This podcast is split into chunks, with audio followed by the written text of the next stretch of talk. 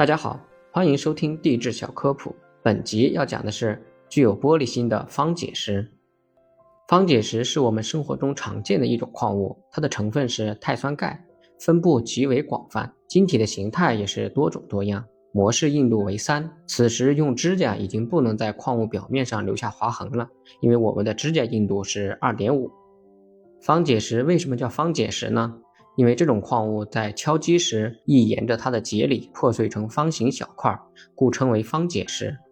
李时珍在《本草纲目》中就这样描述过方解石：其次硬石膏成块，击之块块方解，墙壁光明者，名方解石也。方解石是一种碳酸钙的稳定形态，天然碳酸钙中最常见的就是它了。方解石在一定地质作用下，能够缓慢地溶于地表水或地下水中。生活中可以见到字形良好的方解石晶体，常见的晶体有菱面体、六方柱、平行双面等，形态繁多。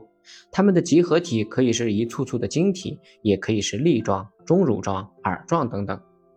方解石的色彩繁多，因其中含有的杂质不同而变化，但一般多为白色或无色。无色透明的方解石也叫冰洲石，因盛产于冰岛而得名。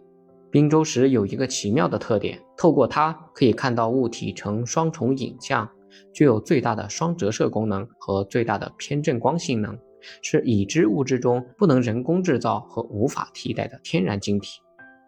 方解石还形成于许多岩石中，它是钙质岩石的主要矿物。广泛分布于沉积岩和变质岩中，有时在岩浆岩中也可以见到方解石。我们所见到的许多美丽的地质景观都与方解石息息相关，像雄伟的石林及神秘的地下溶洞中，这些地质环境中的主要矿物均为方解石。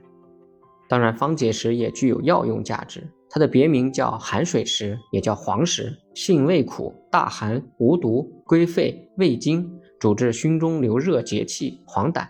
具有清热利湿、通脉解毒的功效。方解石的成分与物性，使得它还具有治疗骨质疏松、预防动脉硬化、记忆衰退等作用。方解石色彩丰富、精簇奇异，常被中外赏识收藏家收藏。由于方解石硬度较小、耐磨力性差，不适宜切磨制作成宝石截面。方解石集合体乃是美丽的大理岩。在中国古代宫殿就用来制作石阶和护栏，又被称为汉白玉，是故宫、天坛、颐和园等皇家园林的建筑和装饰材料。所谓玉砌珠栏，指的就是它了。我国云南大理所产的条带状大理石闻名于世，其间的条带有黑色、绿色和不同的形状，构成了一幅幅形象逼真的山水画，成为上等装饰材料。有一种大理石质地细腻，透明度较高，市场上俗称为阿富汗玉，白色的品种经常用来仿白玉。感谢大家收听，如果想了解更多地质知识，欢迎在评论区留言告诉我。